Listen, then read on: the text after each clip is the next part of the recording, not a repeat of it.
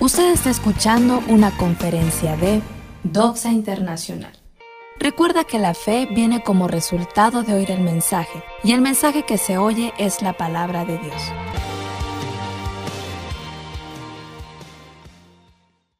Muchísimas gracias, doy gracias a Dios y a cada uno de ustedes por todo su apoyo.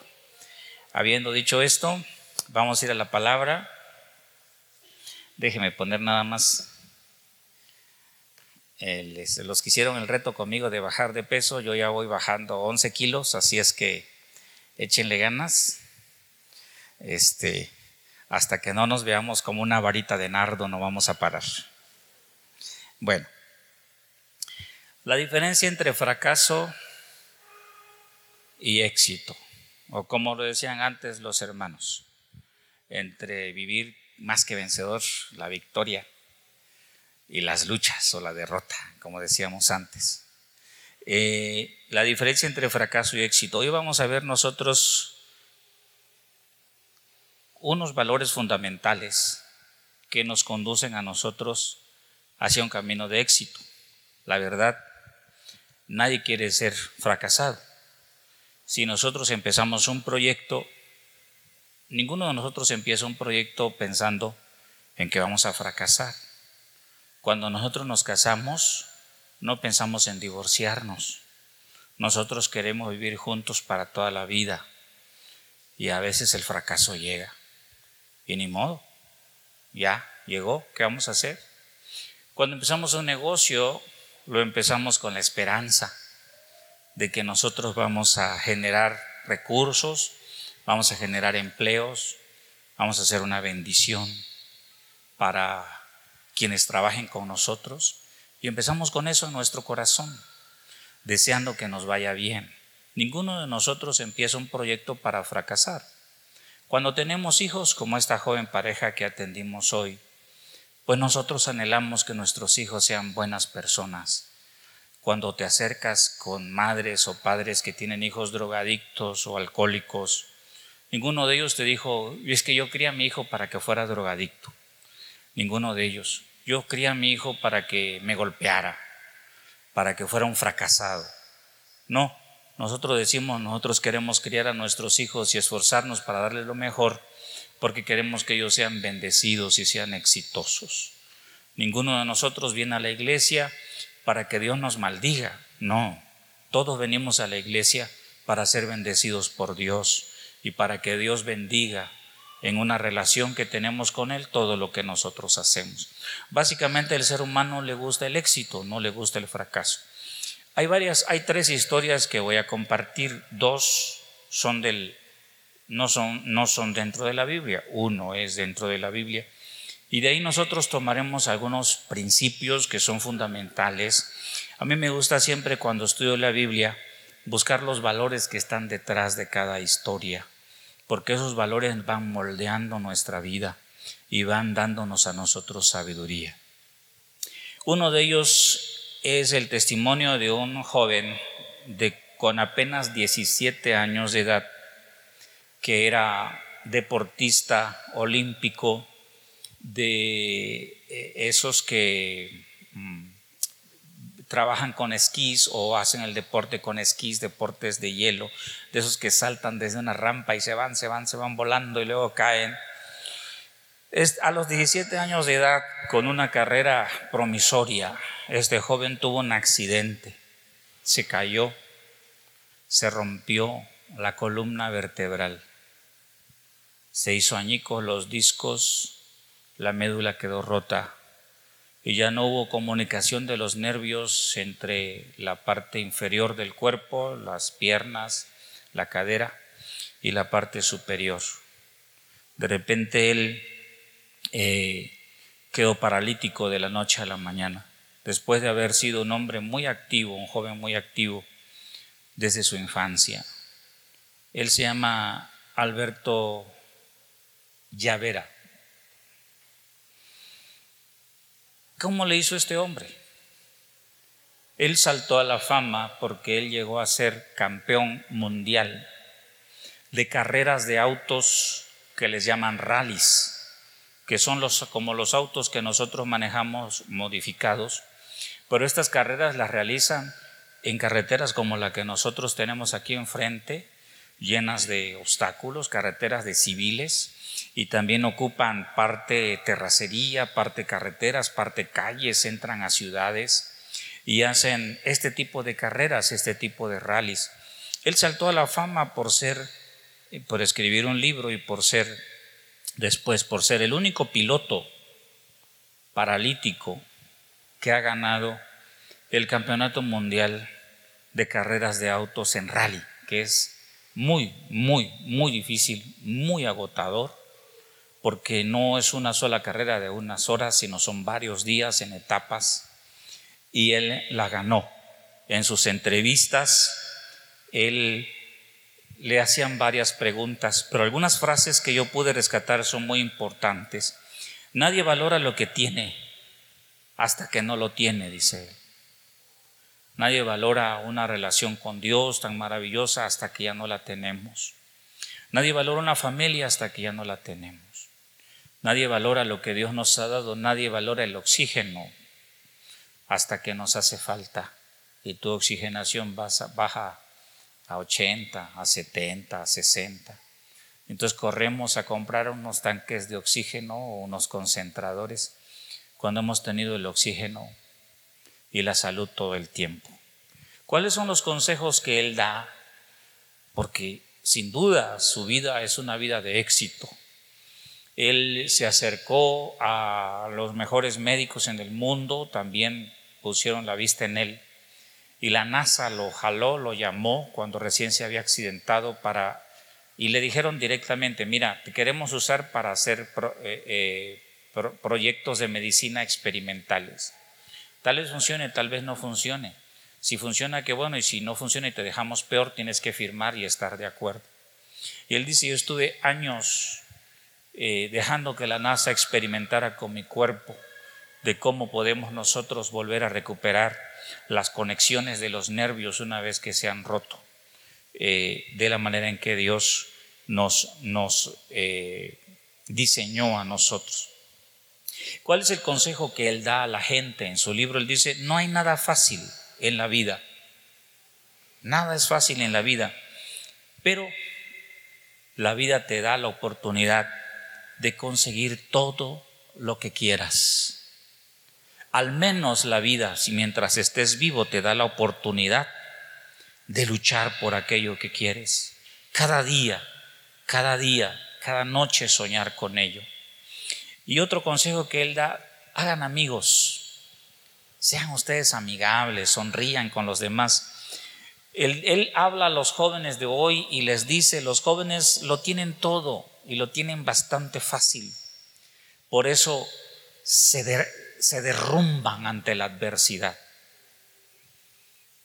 A veces nosotros decimos, ¿por qué tengo tantos problemas y tantas dificultades? Y yo siempre digo, Dios los permite porque quiere hacernos fuertes, quiere hacernos indomables, indómitos, quiere hacernos en duro, utilizo esa palabra, todo terreno, para poder resistir cualquier embate que la vida nos puede enviar. Cuando le preguntaron qué piensas acerca del dinero, has hecho mucho dinero y eres una persona que anda en silla de ruedas y conduce un carro por todo el mundo, él dice, el dinero no es lo más importante, lo más importante es aprender a reír aún en la adversidad. Aprender a ser feliz aunque todo esté en contra. Aprender a divertirnos y a reírnos aún de nuestro dolor o de nuestra incapacidad. Aprender a ser felices en este mundo porque una sola vez vivimos y muchas veces nuestra vida es breve. ¿Cuánta sabiduría hay en un hombre que fue valiente, que tomó la decisión, en vez de lamentarse y de decir, pues es que, ¿por qué me fui a caer? ¿Por qué me rompí? ¿Por qué quedé enfermo? ¿Por qué? En vez de eso, él decidió levantarse y luchar contra lo que parecía imposible. ¿Cuántos de nosotros tenemos el pleno uso de nuestra salud y todas las facultades y no ganamos ni una carrera pues de 100 metros? ¿Eh? Y el consejo más grande que él da en su libro es trázate objetivos y lucha por ellos No respondas a la vida, haz que la vida te responda a ti. No, no respondas a lo que la vida te envía, tú toma el control de tu vida y enfócala a donde tú quieres llegar o a lo que tú quieres lograr. En esto están los principios que vamos a estar compartiendo hoy. La segunda persona que al, investigar un poquito, quiero contarles sobre ella, es una muchacha muy bonita, extremadamente hermosa, y por su belleza la reclutaron para ser modelo. Ella es de origen estadounidense, de, Miami, y tiene esa mezcla entre la raza negra y la raza blanca. Una belleza que sacan esas mujeres, sobre todo en la península, en Miami, Estados Unidos, mucha influencia cubana, una mezcla entre lo latino y lo sajón. Y era una modelo exitosa de nombre Sharon. A los 28 años de edad, en la plenitud de su carrera, a ella le detectaron cáncer en ambos ovarios. Y el cáncer ya había invadido otros órganos. Cuando ella enfermó y supo de que estaba enferma, dice que le invadió la tristeza, se llenó de enfado ante todo, de ira. Aparecer con cáncer en la plenitud de tu carrera, de tu vida, a los 28 años de edad. A veces nosotros pensamos que las modelos no sufren y que nada más se paran y lucen y, y, se ponen ahí vestidos muy bonitos y se ven muy hermosas, pero no, para poder pasar o estar en la pasarela, estas mujeres tienen que esforzarse al máximo con unas dietas súper estrictas y programas de ejercicios, ella dice, inacabables. Y ella decía, ¿cómo es posible que en la plenitud de mi vida, a los 28 años de edad, el cáncer venga para matarme. Dice, me llené de ira, me llené de dolor, me sentí lástima por mí. Pero una cosa decidí una vez de que me dieron la noticia y supe que iba a morir. Decidí no rendirme sin luchar. decidí nunca olvidar las ganas de luchar y las ganas de vivir. Y ella Actualmente, escritora de varios libros, asesora, creó una fundación para ayudar a mujeres enfermas con cáncer y su fundación se llama La Calva es Bella, porque por causa de los medicamentos a los enfermos con cáncer se tiende a caer todo el cabello. También se cae cuando eres pastor de una iglesia por muchos años y tienes cada oveja. Dios mío, espero no escribir un libro de memorias un día, si no ahí van a aparecer varios de ustedes. ¿Cuál es el consejo que ella da? Ella dice, aprendan a quererse, a no estar enfermos para vivir saludables, a amarse, a cuidarse, a creer de que todo es posible si te atreves a luchar. La gente de hoy, sobre todo los cristianos, eso es lo que me desanima con ellos, porque se vencen antes de pelear. Nos vencemos ante la pobreza antes de luchar. Nos vencemos ante la enfermedad antes de dar una batalla o de dar una guerra. Nos vencemos ante la obesidad antes de decidir caminar. Y es muy sencillo bajar de peso de veras. Que Dios me ayude. El tercer ejemplo que nosotros vamos a tomar está en la Biblia. Por eso el mensaje de hoy se llama la diferencia entre el fracaso y el éxito. ¿Cuál es la diferencia entre la gente que es exitosa y la gente que es fracasada? Estoy tomando ejemplos de gente que estuvo en la luna, que estuvo tirada, que nadie daba un peso por ellos que nadie apostaba en que podían sobresalir, salir adelante y ser, como la Biblia dice, más que vencedores en Cristo. Y nosotros estamos sanos, estamos bien. La mayoría estamos completos y nos dejamos derrotar por la adversidad. Nos dejamos derrotar por la pobreza.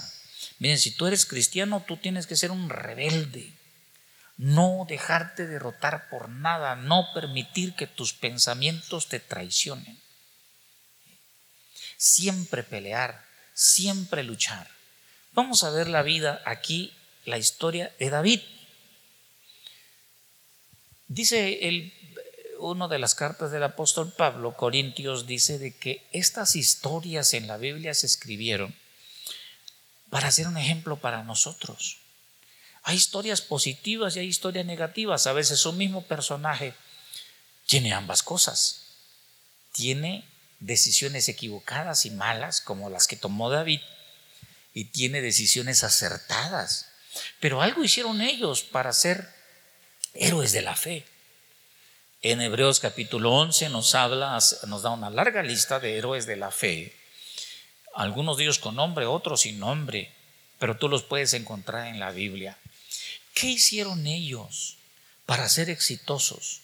¿Quién era David? Miren, bíblicamente David era un joven que había tenido su papá, era un hijo que había tenido su papá Isaí fuera del matrimonio.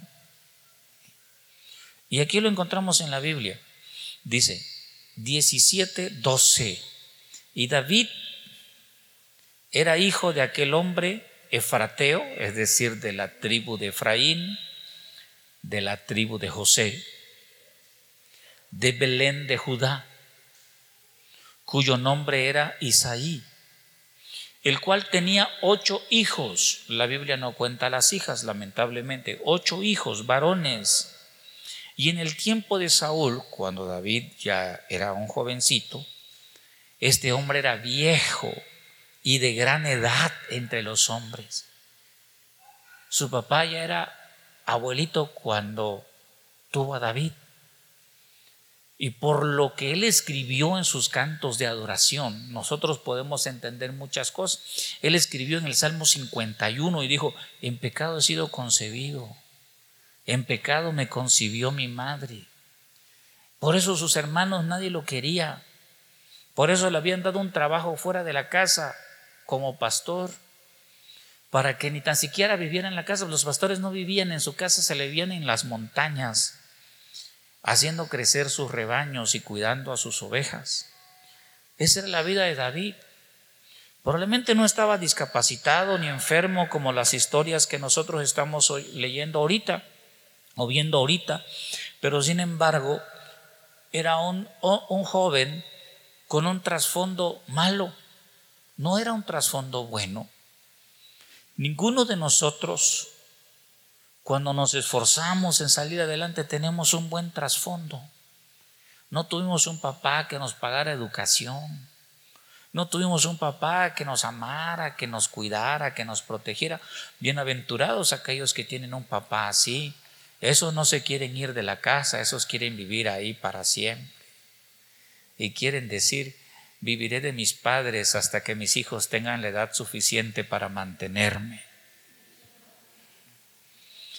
No era así el caso de David. Vamos a ir nosotros leyendo 17, 12. Ahora vamos a, brincar hasta el 16. Eh, eh, su papá lo llama a David y le dice, ¿sabes qué? David ve, él era el menor de los ocho. Ya el Señor era muy grande y él era un jovencito. Cualquiera que los viera juntos diría, mira, el muchacho es su abuelito. Por eso muchachos no se casen tan viejos para que no digan igual. Así era con David. Y eh, el versículo 16, venía pues aquel filisteo por la mañana y por la tarde, y así lo hizo durante 40 días. Israel, comandado por el flamante rey Saúl, estaba en guerra con sus sempiternos enemigos, los filisteos en la Biblia.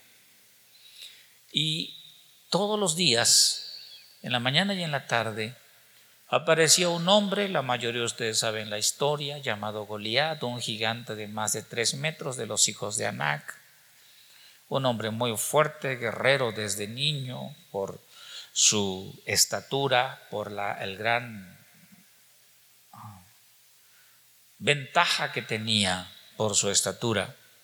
Y llegaba y maldecía al pueblo de Dios, al pueblo de Israel. Llegaba y hablaba mal de Dios y de la nación.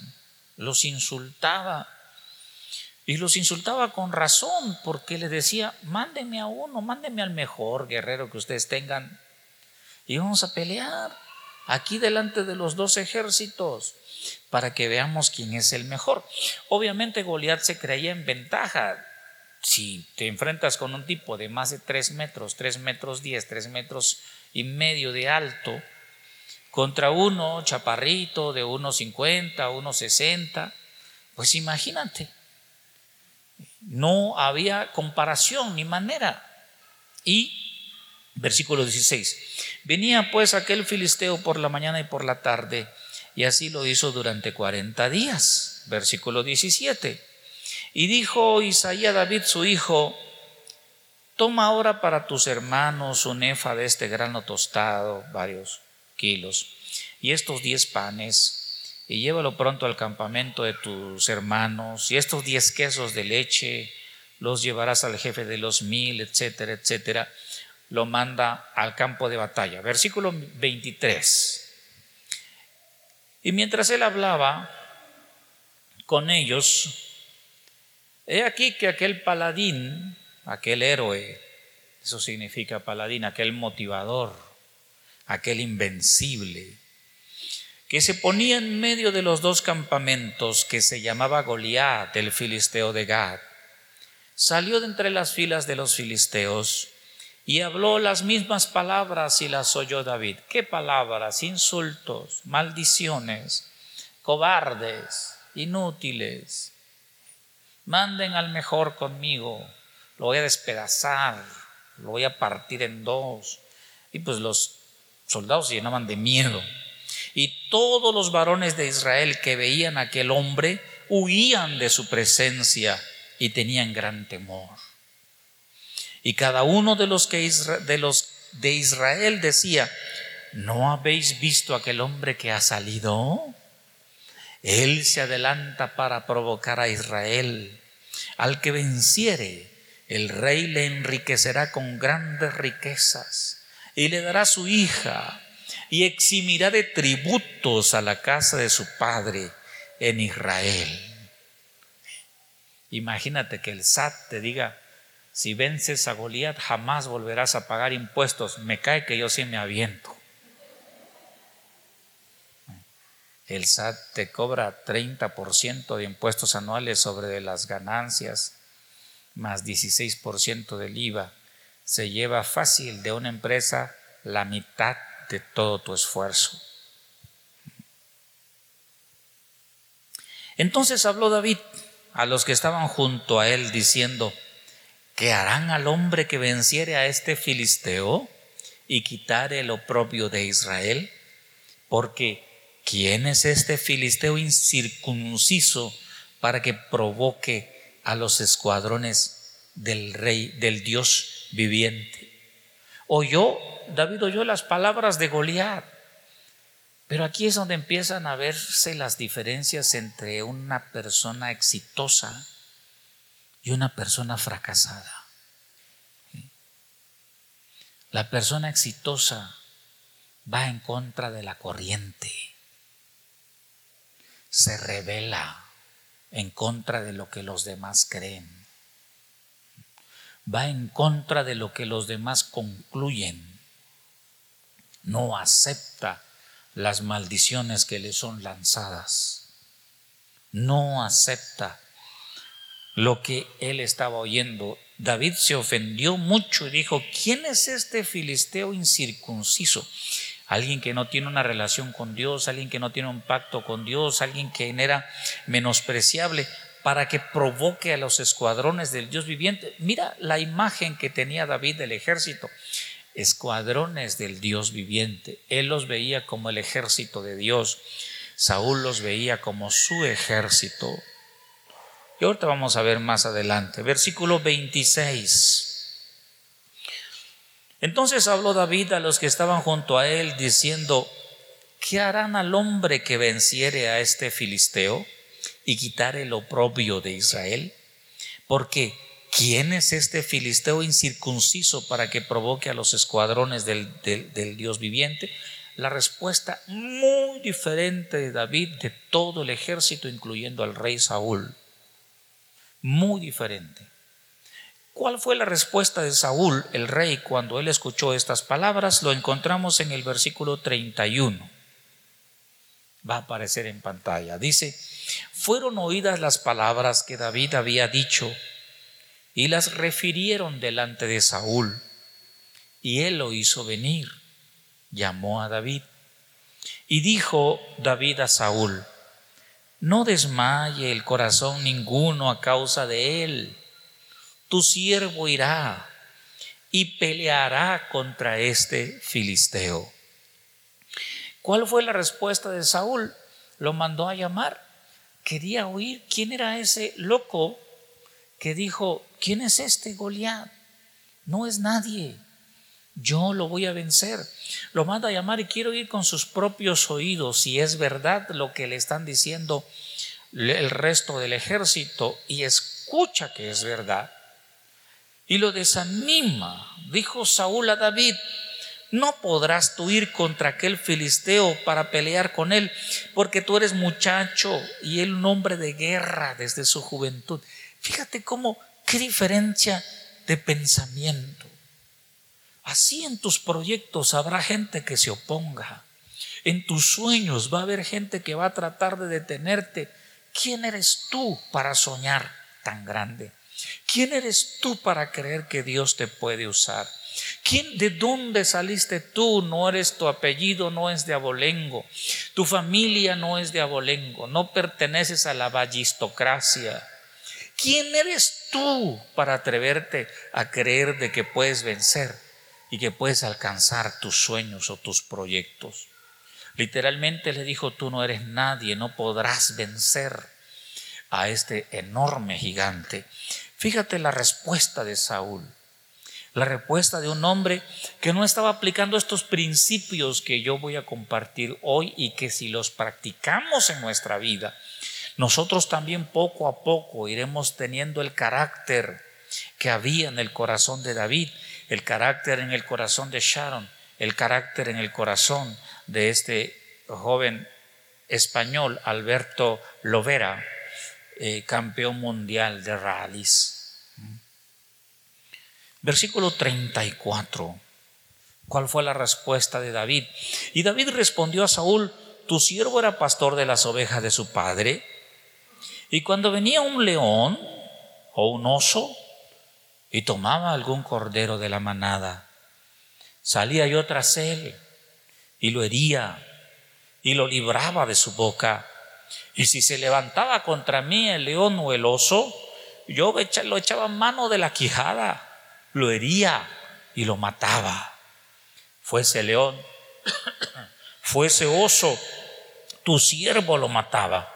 Y este filisteo incircunciso será como uno de ellos, porque ha provocado al ejército del Dios viviente. Y añadió David, Jehová que me ha librado de las garras del león y de las garras del oso, él también me librará de la mano de este filisteo.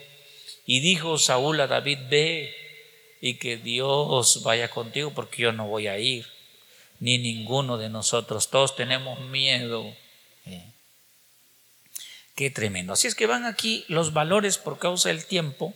Vamos a apurarnos un poquito, pero vamos a ver los valores que eh, nosotros vemos en estas tres historias de vida de Alberto, de Sharon y David en la Biblia. Uno, principio o valor número uno, valentía. Valentía. Hay 365 promesas en la Biblia una para cada día, que hablan y dicen, no tengas miedo.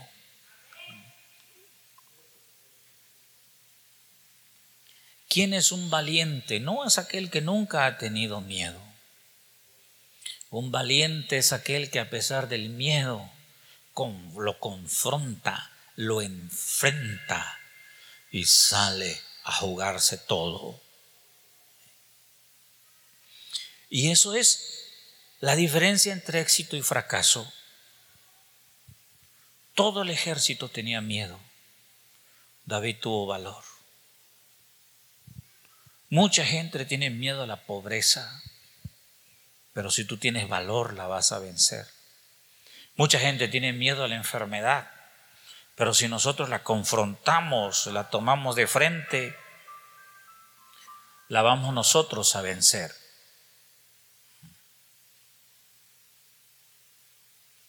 Continúo. La vamos nosotros a vencer.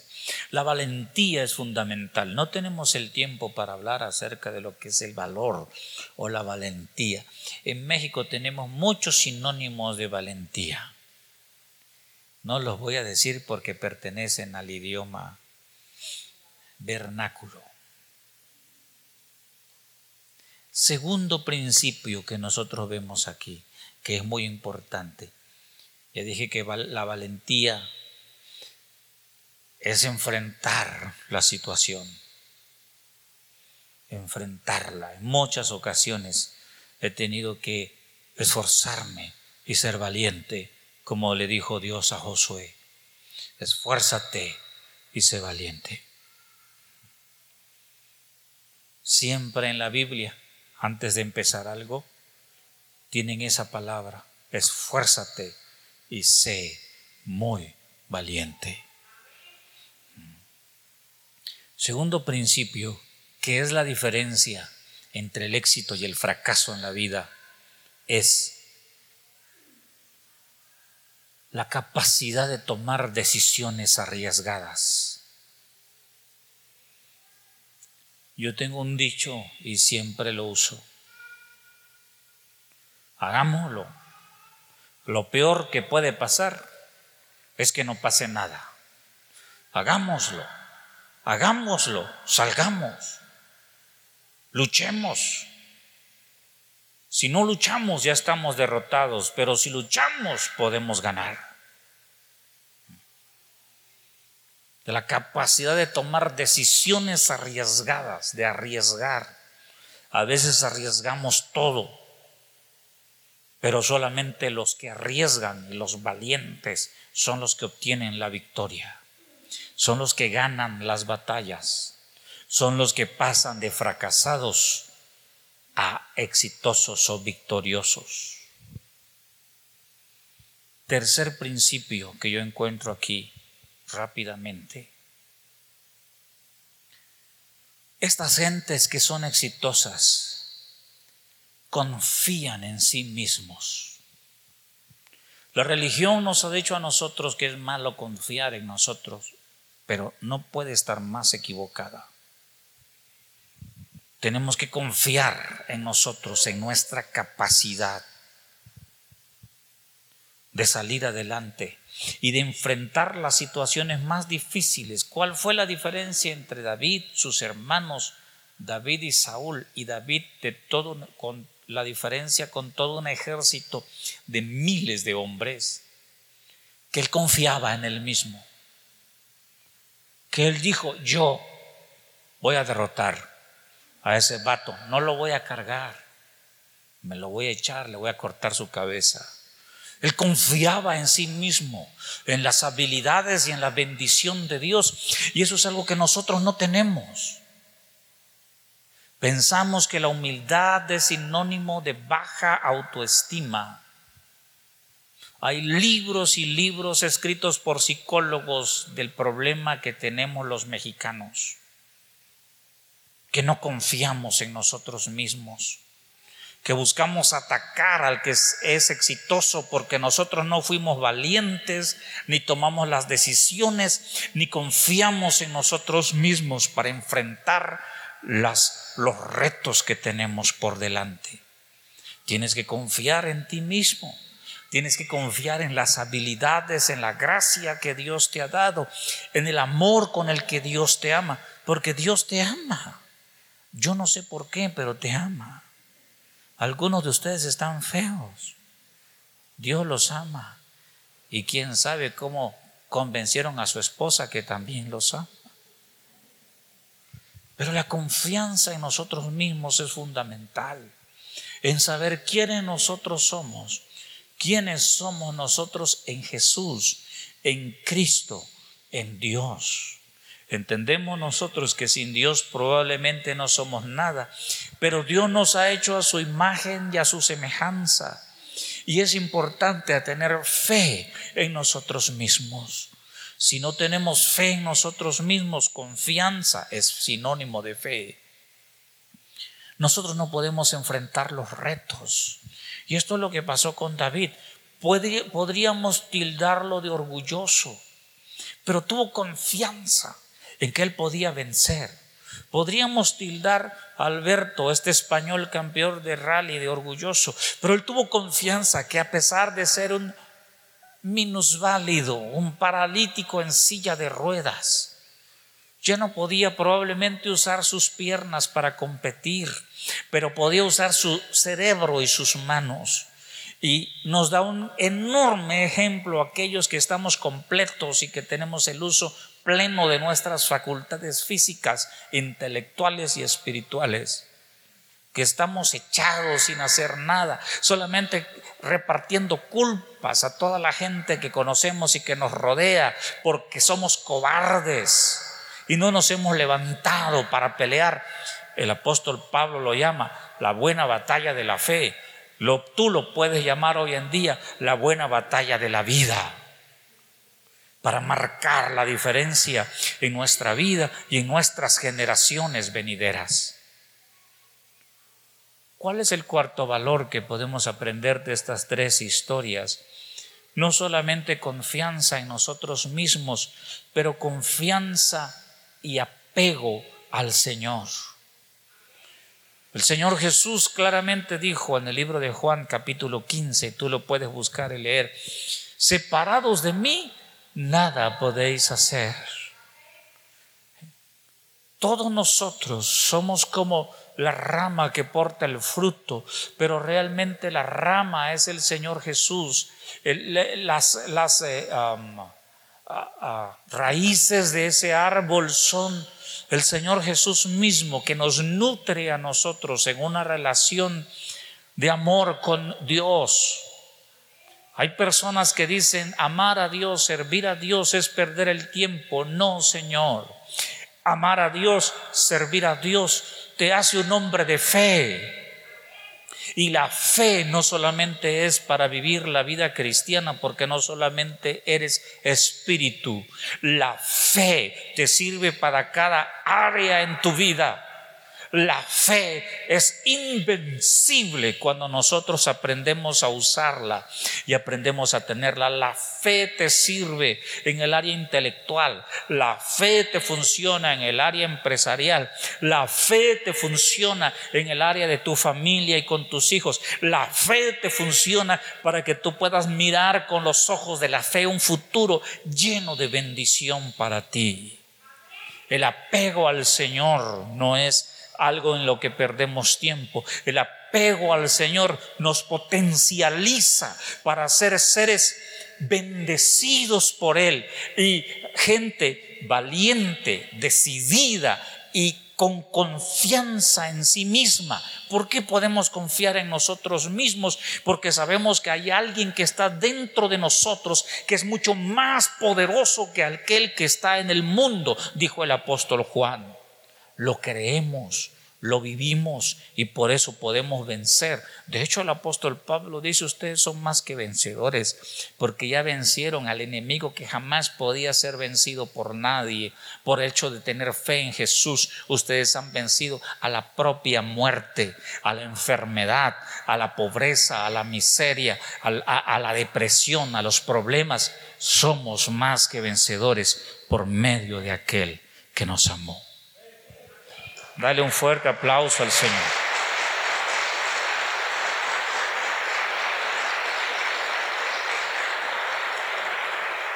Vamos a ponernos de pie, amados, por causa de mí. por una que otra secuela que todavía tengo. Todavía siento que, que se me da el aire, dijeran, el aire, dijeran los paisanos, y siento el váguido, dijeran otros. Pero vamos a estar contentos y vamos a orar. Amado Dios, amado Señor, nos amas tanto y eres tan bueno con nosotros que no hay palabras para describir el amor tierno y la fortaleza que sentimos de ti. Solo podemos responder de una manera. Solo podemos responder amándote y sirviéndote. Yo te doy gracias por este selecto y amado grupo de amigos, hombres y mujeres, que estuvieron tanto física como virtualmente. También te doy gracias por todos aquellos que oirán, escucharán esta conferencia a través de Spotify, o a través de otras eh, plataformas. Te pido que donde estén, tú extiendas tu mano y nos bendigas. Que traiga salvación y vida al que lo necesita. Oro por los enfermos, los que están enfermos y necesitan un toque soberano de tus ángeles que desde el tercer cielo traen sanidad a la tierra. Oro por cada enfermo, oro por cada necesitado, oro por los amigos y conocidos y queridos que están aún en los hospitales ahorita.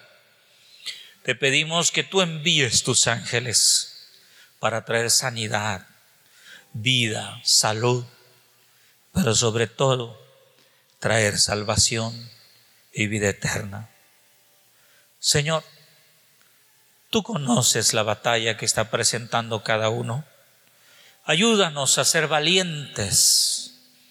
Ayúdanos a hacer a tomar decisiones arriesgadas, la capacidad de correr riesgos para que peleemos la buena batalla de la fe, la buena batalla de la vida.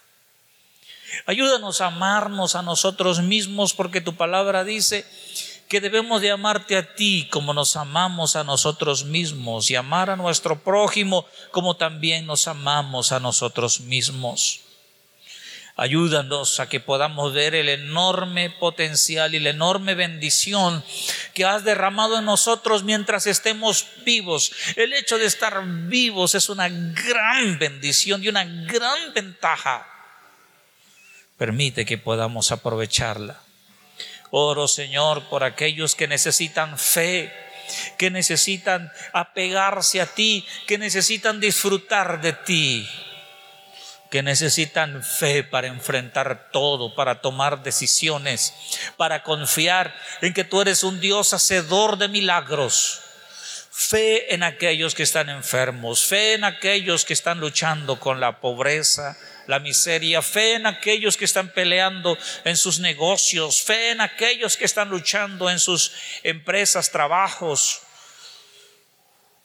proyectos, que pueda derramar fe en nosotros y trasladarnos de la derrota al éxito, del fracaso a la victoria. Gracias Señor, en el generoso y poderoso nombre de Jesús, te agradecemos. Amén y amén. Podemos dar un fuerte aplauso al Señor, amados, y agradecerle.